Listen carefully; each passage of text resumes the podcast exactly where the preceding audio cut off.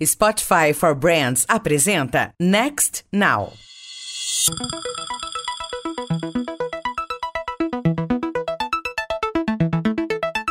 Olá, bem-vindos ao Next Now, o podcast do Meio Mensagem que trata das transformações do marketing e da comunicação sob a ótica da tecnologia. Eu sou a Karina Balan e eu, Luiz Gustavo Pacete. Neste episódio, a gente conversa com Armando Areias, Chief Growth Officer do PicPay, sobre fintechs, o futuro dos meios de pagamento e o equilíbrio entre performance e branding. Armando, para começar, obrigada por participar do nosso podcast. E acho que para a gente começar essa conversa, eu queria saber um pouco como que tem sido o processo de desenvolvimento de branding de vocês também, né? Porque vocês são uma fintech relativamente nova. E aí eu queria entender um pouco como que foi esse processo de construção. Vocês já fazem algumas ações aí de mídia, né? Vocês tiveram um case no BBB, há algum tempo também patrocinam podcasts e tal. Como que foi esse processo de descobrir a estratégia de branding que fazia mais sentido para vocês? É, na verdade foi bastante intenso, né? Tudo está sendo muito rápido no meio de carteiras digitais e a gente não é novo, é como você falou, a gente já tem aí quase oito anos já de existência e a gente surgiu tentando solucionar algumas necessidades financeiras em Vitória, com estacionamento e a gente foi evoluindo e a gente costuma brincar que naquela época, como não tinha nenhum concorrente, nenhum concorrente direto especificamente, a gente concorria com alguns outros aplicativos, algumas outras instituições financeiras, mas não com toda a entrega que o PicPay já fazia. Então a gente costuma brincar que que ou a gente estava muito certo ou a gente estava muito errado, porque se não tinha ninguém indo no nosso caminho, alguma coisa estava para acontecer, né? E há um ano atrás, mais ou menos, ou talvez até um pouco mais, começou o boom dessas carteiras digitais. Então, a gente teve que correr. Na verdade, a gente já estava muito bem estruturado no ponto de vista de operação, a gente já funcionava, a gente já tinha a nossa independência de operação. Então, o que faltava para nós é se estabelecer mesmo como uma carteira forte, como marca, como mais forte nos usuários, mais forte nos estabelecimentos comerciais. Então, ou a gente mergulhava de cabeça mesmo há um ano atrás, ou a gente ia ser engolido aí pelos grandes, trazendo cada um a sua própria carteira digital. Então, a gente teve que tomar essa decisão, e essa decisão é uma decisão complexa, porque você precisa construir marca, você precisa construir toda a sua linha de comunicação da entrada do usuário dentro da carteira até na retenção do usuário. Então, é de fato um desafio que vai do branding, a performance e a retenção desse cara. Armando, você até falou para uma matéria do meu mensagem que falava um pouco sobre as brand techs, brand performance, performance. Eu queria que você falasse um pouquinho pra gente como que você enxerga esse equilíbrio entre marca e performance, né? A característica de vocês de serem digital first, de nascerem com uma essência de startup,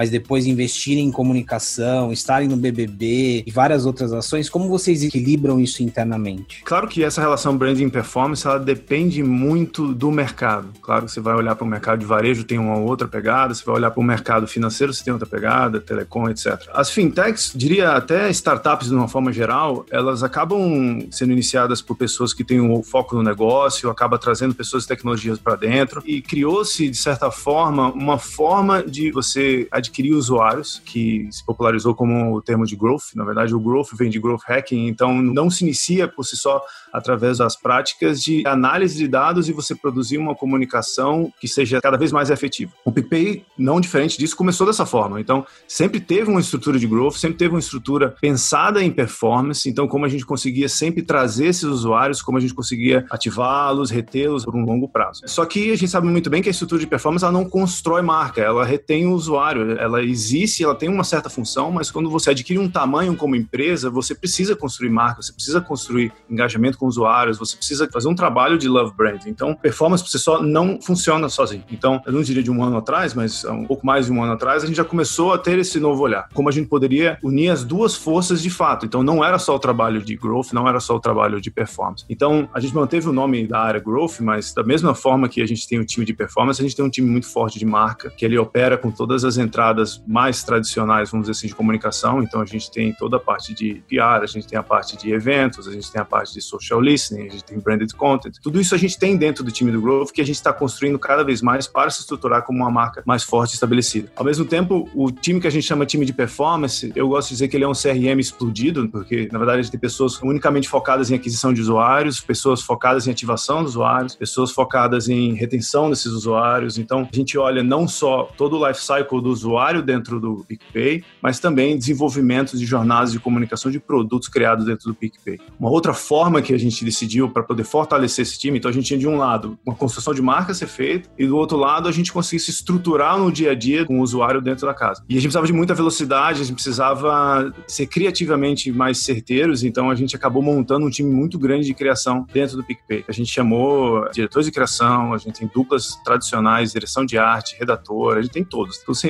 imaginar, tem então, motion designers, tem arte finalista, a gente tem produtor, a gente tem tudo. Para a gente precisa de fato ter velocidade. Costumo dizer que a pessoa baixar um aplicativo e aderir a um, qualquer aplicativo, dependendo do que ele seja, você tem um desprendimento muito pequeno do que você abrir uma conta no banco. Você abrir uma conta no banco, você tem que deixar o seu banco em teoria, você vai ter uma relação diferente com o seu banco. Então é muito fácil a gente adquirir o usuário, mas é muito fácil o usuário ir embora. Ele baixa o PicPay, ele olha, ele usa. Ah, que legal isso aqui que as pessoas estão falando. Ah, não usei, vou embora. Então é um desafio que ele precisa, sim, agregar valor como marca, convencer a pessoa a vir fazer parte do PicPay e, ao mesmo tempo, eu conseguir reter esse cara aqui dentro. Então é um desafio end-to-end aí, sabe? Hoje a gente está estruturado dessa forma, então a gente tem branding, a gente tem criação, a gente tem performance e a gente passa aí por todos os espectros de comunicação que você imaginar, de assessoria de imprensa a mídias tradicionais de televisão, toda a estrutura muito forte de mídia de performance, com veículos de performance, com todas as estratégias possíveis aí de CRM, de jornadas, e por aí vai, desenvolvimento de produtos e uma relação muito forte com produtos. É um desafio muito grande, falando assim parece que está muito fácil, muito bem estruturado, mas é um desafio constante, tá? De ficar pensando como operar dessa forma. Pelo que você está falando, assim, parece que o desafio é você aumentar e manter uma escala, né? Porque eu vejo assim, acompanhando a trajetória do PicPay nos últimos anos, né? Parece que no começo era um aplicativo que cresceu muito no boca a boca, né? Ali nas pessoas que utilizavam e iam indicando para outras pessoas, mas ao mesmo tempo que a gente vê no mercado de fintechs e de carteiras digitais, enfim, hoje é que tem uma competitividade muito grande, é um mercado que está ficando mais competitivo e ao mesmo tempo você precisa criar essa escala, né? Porque eu imagino que a longo prazo os players que vão sobreviver são aqueles que têm uma grande base de usuários, usuários ativos e tal, né? Como que você vê um pouco esse desafio no contexto que a gente está hoje mesmo, assim, né? Com todo esse desafio de isolamento social agora, mudanças que a gente vai ter de longo prazo e como que vocês vão ter com essa estratégia de growth ao que a gente está passando, né? Porque já existia esse desafio de você ganhar escala e de ser competitivo. E agora a gente uhum. tem aí outros elementos que também alteram o planejamento aí das empresas do segmento. Antes um pouco de falar desse processo aí pós-pandemia, na verdade é pensar qual o propósito de cada uma dessas carteiras digitais, né? Então você vê muito, sem falar especificamente de uma específica, você vê todo o mercado ele apontando cada hora para um, um serviço que já existe no mercado. Algumas das carteiras digitais querendo brigar de frente com a adquirência, querendo substituir maquininha, outra querendo ser uma wallet de compra de e-commerce. Então, não estou dizendo um específico, mas acaba permeando essa briga dentro de cenários que já existem. E a gente, quando a gente surgiu, é, eu gosto de pensar sempre qual era o propósito que a gente está aqui, por que a gente está sempre tentando criar novos serviços. A gente sempre pensou em reinventar a forma que as pessoas lidam com dinheiro. É muito importante isso, porque quando você está passando por um momento de pandemia como esse, tudo está sendo repensado, reinventado. Então, se a gente tem isso como um propósito, a gente está sempre encaixando o nosso serviço, encaixando nossos produtos, se reinventando. Então, o cenário hoje está mudando a forma que as pessoas consomem os produtos, a forma que as pessoas consomem o serviço, a forma que as pessoas consomem informação, a publicidade está completamente alterada hoje. Se você sentar meia hora na frente da televisão, você vai ver uma mudança criativa assim drástica e a forma de falar. Então, é um momento de mudança. Então, você tem que pensar qual é o seu propósito e se ele vai conseguir entregar em meio a esse momento de pós-pandemia.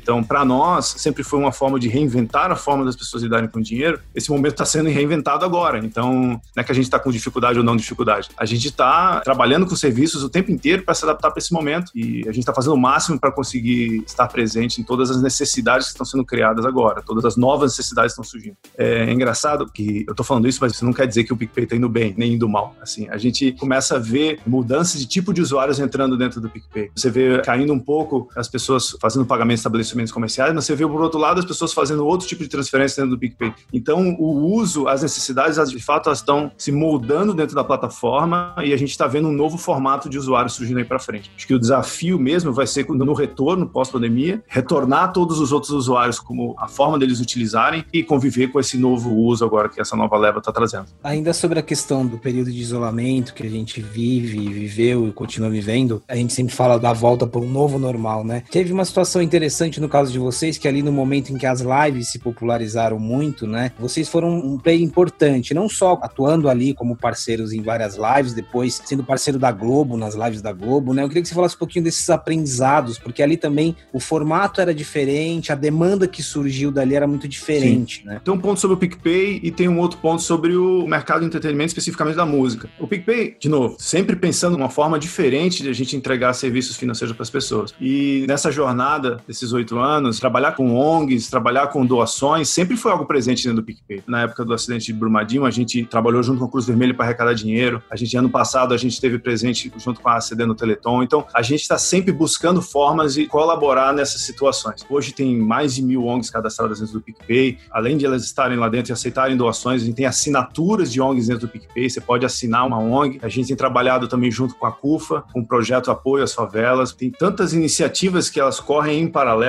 já com apoio às comunidades carentes ou qualquer situação traumática que o Brasil esteja passando. Exemplo agora. Isso já acontecia, isso é importante ter em mente. E outro ponto importante é nossa forma principal de transação com o PicPay é através do QR Code. Né? PicPay vem de Picture Payments, então ele já foi desenvolvido pensando no QR Code. Então, casando com a necessidade de doação, casando já com o artifício do QR Code para nós já ser algo muito prático, que a gente já trabalhava, veio essa leva de lives surgindo loucamente, eu diria, porque assim, não para a demanda, de todas as formas, todos os formatos possíveis. São artistas querendo patrocínio só com cachê, outros querendo um dinheiro enorme, outros querendo só um apoio, outros querendo só o QR Code. Então, esses formatos que eu falei agora das lives, não necessariamente estão relacionados ao tamanho do artista. Então, tem artistas enormes que vieram pedindo só o QR Code e tem artista muito pequeno pedindo um patrocínio enorme. Então, assim, o cenário da música se deparou com um novo problema. Você já tinha um problema anterior, que é o problema do álbum em si, das pessoas pararem de comprar álbum e os artistas estarem ganhando de fato dinheiro com um show.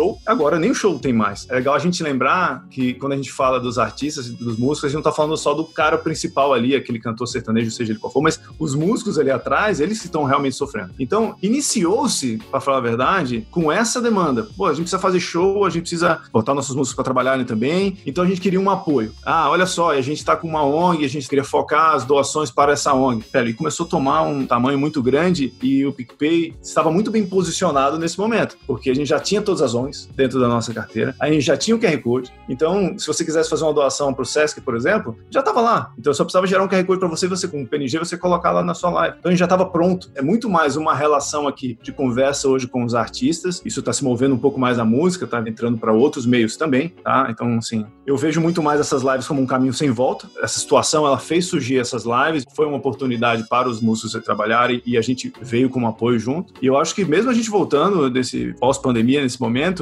alguns já estão falando com a gente sobre assinatura de shows, lives, sabe? Assim, os artistas vão trabalhar de forma diferente de hoje em diante. Da mesma forma que um dia a entrega de conteúdo se direcionou para dentro do YouTube, com forma de youtubers, e surgiu um novo formato de consumo de conteúdo, a gente está vendo aqui um novo formato de consumo de música. Dentro dessa estratégia de massa que você comentou, Armando, eu queria que você falasse um pouco mais sobre a estratégia do patrocínio de lives e do BBB que vocês tiveram recentemente. O que, que essas oportunidades representavam dentro do investimento de mídia que vocês tinham planejado para o ano? As lives não estavam planejadas, obviamente. Foi quando começou a surgir os pedidos e a gente percebeu que era uma forma que a gente poderia colaborar, então a gente já estava pronto para isso e desencadeou tudo isso que eu contei agora. Já o Big Brother foi um outro cenário. A gente tem um desafio muito grande que é muito complicado você explicar uma carteira digital numa tacada só. Assim, o que é uma carteira digital? Pô, o PicPay é um aplicativo, faz todo tipo de pagamento, paga boleto, parcela boletos, faz transferência para as pessoas. Como é que você fala tudo isso em um flash de comunicação? A gente já aprendeu várias e diversas tentativas que a melhor forma de a gente falar são casos de uso. A melhor forma de a gente explicar o PicPay ou qualquer carteira digital é mostrando uma determinada necessidade. Lá atrás, ano passado, quando a gente começou a pensar em rentabilidade de compra de mídia, o pacote do Big Brother surgiu para nós. E a gente viu que era uma oportunidade, era uma oportunidade rentável de compra, obviamente. A gente claramente poderia abraçar as estalecas. O primeiro passo, assim, foi, putz, a estaleca tá lá dentro, os brothers transferem dinheiro entre eles e eles compram comida. Perfeito, a gente tem transferência peer-to-peer, -peer, que por sinal é uma das funcionalidades que existe com mais frequência dentro do PicPay. Então a gente praticamente só teria que integrar isso com o cenário de estaleca e compra em estabelecimento, supermercado, que é algo que acontece. Então a gente já pensou de cara que o Big Brother poderia, independente de qualquer outra prova, qualquer outra coisa, ele já poderia nos atender semanalmente com o mercado entre os brothers transferindo dinheiro um para o outro e fazendo compra no estabelecimento. Então, de fato, ali já era um caso de uso que já estaria resolvido durante quatro meses na Rede Globo, entendeu? Então, isso é muito importante. Quando a gente pensa em comunicação, a gente sempre está se focando em como é que eu posso entregar um conteúdo que consiga explicar melhor o meu produto e consiga explicar de fato, dirigir o uso, dirigir o comportamento daquele produto dentro do PicPay. Agora, não quer dizer que os flights de comunicação eles não funcionam, eles funcionam, mas eles funcionam às vezes com um determinado objetivo. Eu preciso lançar um determinado produto. É muito complicado explicar o que é o PicPay dentro de um único flight, seja ele de um minuto, seja ele de 30 segundos, seja ele de um vídeo enorme dentro do YouTube, seja como for. E é um desafio que não é do PicPay, tá? É um desafio de todas as carteiras digitais. Se você fizer um flashback aí e olhar todas as comunicações do mercado, eles permearam um pouco disso. Olha, eu faço isso, faço isso, faço isso, faço aquilo, faço isso, faço aquilo. Ou seja, as chances de virar uma salada é muito grande. Então, é super importante você entender quando e como falar sobre cada benefício do seu produto.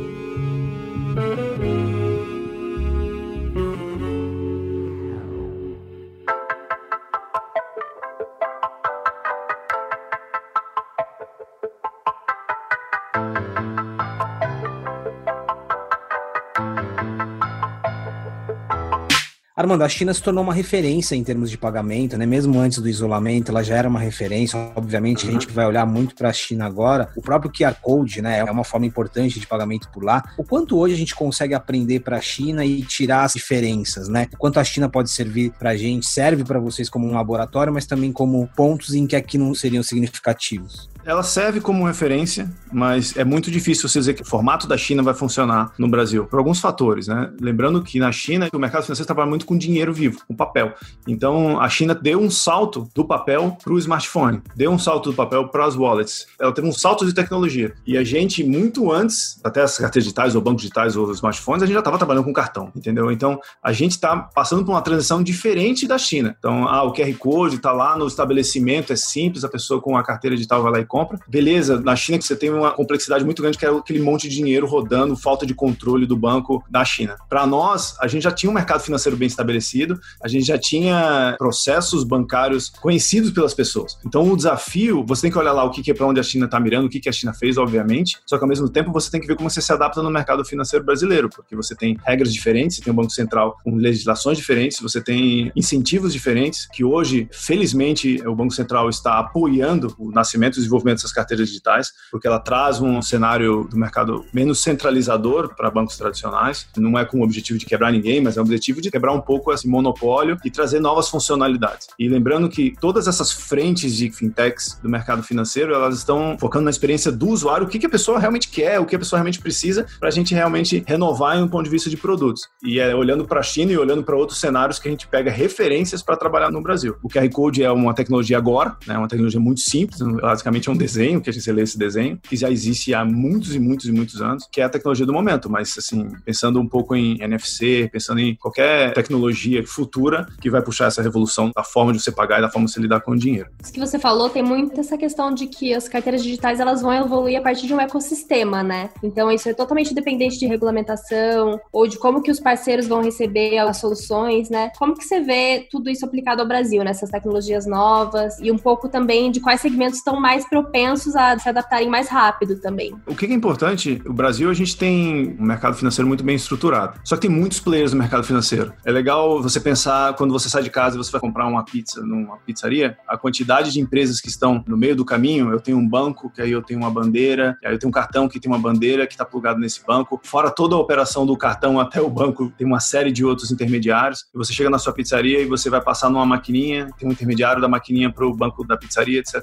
A quantidade de middlemen para poder você fazer uma operação é muito grande e é muito custosa, dificulta o estabelecimento existir. Quando você cria um ecossistema que ele pluga a pessoa, o seu objetivo, você facilita muito. Por exemplo, eu não quero perceber nada disso que eu tô falando. Assim, eu não quero perceber o meu cartão, eu não quero perceber meu banco, eu não quero perceber, eu quero comprar minha pizza. Eu só tô pensando na pizza. Então, a partir do momento que você cria essa proximidade, o ecossistema único que facilita isso, um pagamento mais simples, sem nenhum intermediário atrapalhando, eu acho que o brasileiro ele é muito aberto a entrar com novas tecnologias, novos aplicativos, ele adere muito rápido a isso. Então, se você trouxer algo que seja fácil, que facilite a vida do brasileiro, é o brasileiro ele adere muito rápido. Né? Então, se você for pensar em redes sociais, a velocidade que a gente adere em redes sociais e a velocidade que a gente vai entrando nesses produtos financeiros. O mercado que eu acho que vai ser rápido em aderir isso é todo o mercado de pré-pago, né? porque você precisa de fato recarregar coisas, seu vale transporte, você precisa recarregar seu Uber, seu táxi, seja o que for, e você consegue fazer isso dentro dessas carteiras digitais como o PicPay. Então, isso já é um mercado que já está no meio. A quantidade de serviços que funciona a partir da recarga, desde o carro ao streaming de vídeo ou de música, que busca a gente, porque a gente está trazendo uma nova forma, uma forma mais fácil, é muito grande. Então, isso já está muito bem, bem resolvido. Outro mercado que é o que vai facilitar bastante é o estabelecimento comercial, porque é exatamente o que eu contei. Tem uma série de middlemen aqui no meio e a gente vai simplificar isso. É sempre importante a gente pensar que a carteira digital não é só a carteira na mão da pessoa física do usuário, é um ecossistema. O, estabelecimento comercial, ele tendo aquela carteira, eu estou uma única empresa, eu estou fazendo essa conexão entre valores. Então a gente simplifica demais esse processo de transação, esse processo de compra. E aí você vê pequenos negócios, né, negócios individuais, aí muita gente fazendo uso de carteiras digitais e do PicPay mesmo para fazer transação, né? Sem dúvida, profissionais liberais. Então assim, a gente vê muita transação acontecendo via PicPay, que elas praticamente surgiram por causa do PicPay. Vou dar um exemplo, lá dentro do próprio PicPay, a gente tem um mercadinho PicPay que a gente, as pessoas deixam produtos para vender, seja camisa do PicPay, seja boné do PicPay, mas também uma pessoa que vai lá e quer vender adesivo, bota os adesivos ali, bota o QR Code junto dos adesivos, diz quanto custa, você vai lá, escolhe seu adesivo, você paga, vai embora. Esse processo de compra, ele não poderia existir se não fosse com o PicPay, a não ser que botasse um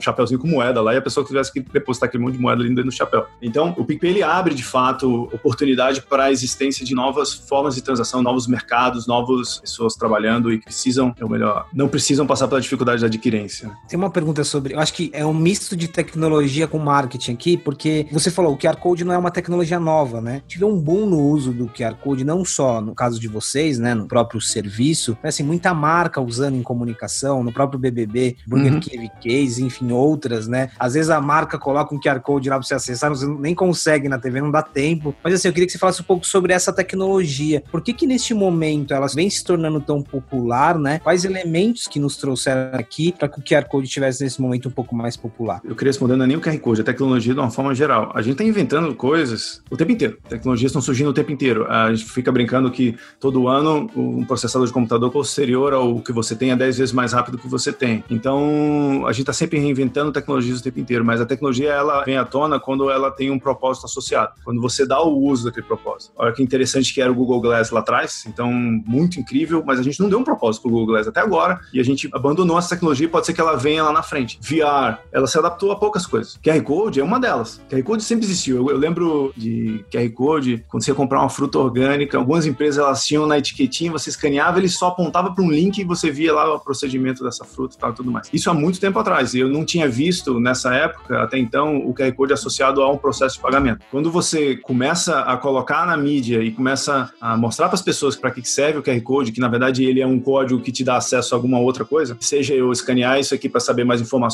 no jornal sobre aquela matéria, ou seja para eu fazer uma transação. Ele é um beacon de conexão. Né? Então, o QR Code é hoje desse jeito, porque o mercado trouxe um propósito para o QR Code muito rápido. Em um ano, o Brasil começou a aderir ao QR Code. Você vê QR Code para tudo hoje na televisão. Você vê QR Code para qualquer coisa. E eu sou publicitário, então, há uns cinco anos atrás, a gente tentava fazer ideias que tivessem um QR Code e, tipo assim, a gente pensava, pô, que legal, a gente, só que na verdade a gente estava pensando só por causa do QR Code, a gente não estava pensando o que, que ia resolver. E aqui, na verdade, é o QR Code associado a um propósito, que é uma conexão específica. O importante é que as pessoas estejam usando, né? Porque realmente, né, talvez algum tempo atrás você falava assim, nossa, QR Code, mas é uma coisa tão antiga e pra que, que vai ser utilizado, né? Então depende muito é. desse fim mesmo, né? O QR Code, ele, vamos pensar assim, o NFC, né? Ele é uma tecnologia mais avançada do que o QR Code. Só que ele demanda um hardware, né? O QR Code ele não demanda. E o QR Code tem um ponto importante que é, ele fez uma conexão com a televisão, aquela famosa televisão interativa que todo mundo sempre esperou, ninguém sabia como isso ia estrinchar, então, se você lembra uma época, o Shazam fazia campanhas publicitárias na televisão, aparecia o símbolo do Shazam, se você capturasse aquele vídeo na televisão, ele te levava com conteúdo a mais. Só que era muito complexo. O QR Code, ele, além de tudo que ele trouxe no ponto de vista financeiro, ele criou uma conexão com a televisão, então isso é uma coisa super nova também para o brasileiro. A gente sempre costuma trazer aqui no Next Now uma pergunta que é sobre a sobreposição de tecnologias, né? Num cenário em que a gente passa a ter o 5G, o IoT um pouco mais popular, um pouco mais consolidado, os próprios wearables, né? Como que você enxerga um cenário, não fazendo futurologia, mas um cenário em que todas essas tecnologias começam a ter esse propósito que você disse do QR Code, né? E aí aplicando também a questão do pagamento. Eu acho que uma completa a outra. O wearable, ele é o NFC. Se a gente for pensar o incentivo do Banco Central hoje, ele está focado no primeiro passo é, com QR Code e o segundo passo é o NFC. E o NFC é uma tecnologia melhor. Só que a gente precisa passar ainda pelo desprendimento do cartão ou processo de transferência bancária para algo mais simples né? E aí o que surgiu primeiro foi o QR Code. Mas eu acho que a gente vai conviver ao mesmo tempo com o QR Code e o NFC, até porque ele já existe em cartões de crédito há muitos anos. Então, o Wearable, na verdade, ele assumiu o NFC, né? E aí o cartão assumiu o NFC porque o brasileiro não tem aquele smartphone potente ao ponto dele ter NFC. O QR Code foi a tecnologia mais fácil, mais fácil para todo brasileiro. Então, eu acho que eles vão coexistir. Eu não sei até quando um vai substituir o outro, ou se vai ser uma, sem ser futurologia, como você falou, eu não sei se vai surgir uma terceira e a terceira substitui os dois. Estuda-se muito também leitura facial e você consegue transferir dinheiro a partir do reconhecimento facial dessa pessoa e eu, Armando, não necessariamente preciso ter o meu QR Code. Na verdade, ela não importa, né? O que importa é o seu propósito. Né? Então, o meio ele vai mudar o tempo inteiro. O PicPay hoje faz com QR Code e ele faz via dentro da sua rede de transferência, o seu ecossistema, mas amanhã ele pode fazer via NFC, ele pode fazer para reconhecimento facial,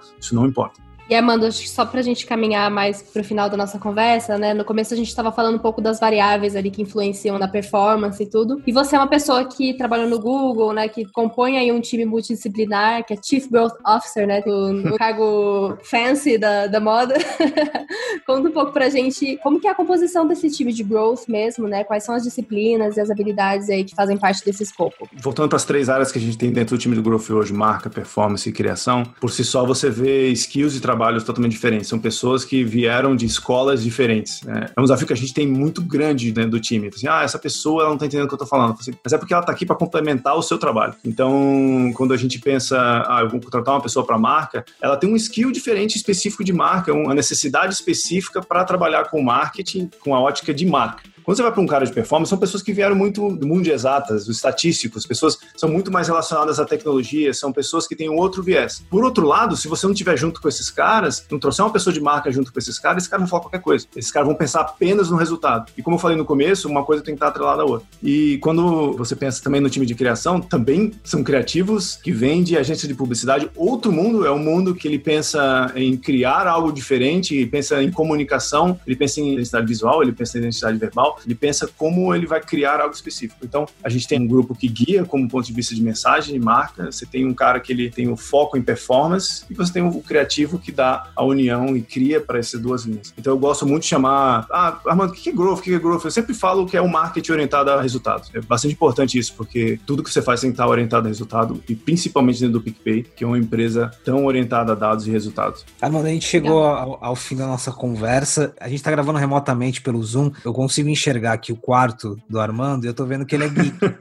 e aí eu queria aproveitar, não necessariamente precisa ser dicas geek, mas você dá algumas dicas de conteúdo, livros, TEDs, alguma coisa que ajude a gente a expandir um pouco mais, não só a parte de pagamento, mas de tecnologia, enfim, algumas dicas pra gente terminar. Eu sou guitarrista, eu sou geek de nascença, sou bastante nerd eu acabei indo pro meio de comunicação de paraquedas, sinceramente. Comecei mais com programação, sem incrível que pareça. Eu gosto muito de arqueologia, eu gosto de ler, eu gosto de ficção científica, eu gosto dessas coisas. Um cara que eu gosto bastante bastante de ver conteúdo sobre ele. É, na verdade, a forma que ele lida, a forma que ele pensar, é o próprio Neil deGrasse Tyson, seguidor aí do Carl Sagan. Ele tá até recentemente, eu lembrei dele hoje porque eu vi que tá com Masterclass hoje, que é a forma que ele pensa, a forma que ele questiona qualquer coisa. Assim, é muito interessante ver, independente se é sobre astrologia ou não, existe um questionamento de qualquer realidade, qualquer coisa. Do lado do mercado financeiro, o último livro que eu li que eu gostei bastante, chama Bank 4.0, que ele é do Brett King, passa muito pelo que eu falei hoje, que é a inversão da construção do mercado financeiro que vem do produto, focado no produto e construção do produto em busca da rentabilidade para o usuário. Então,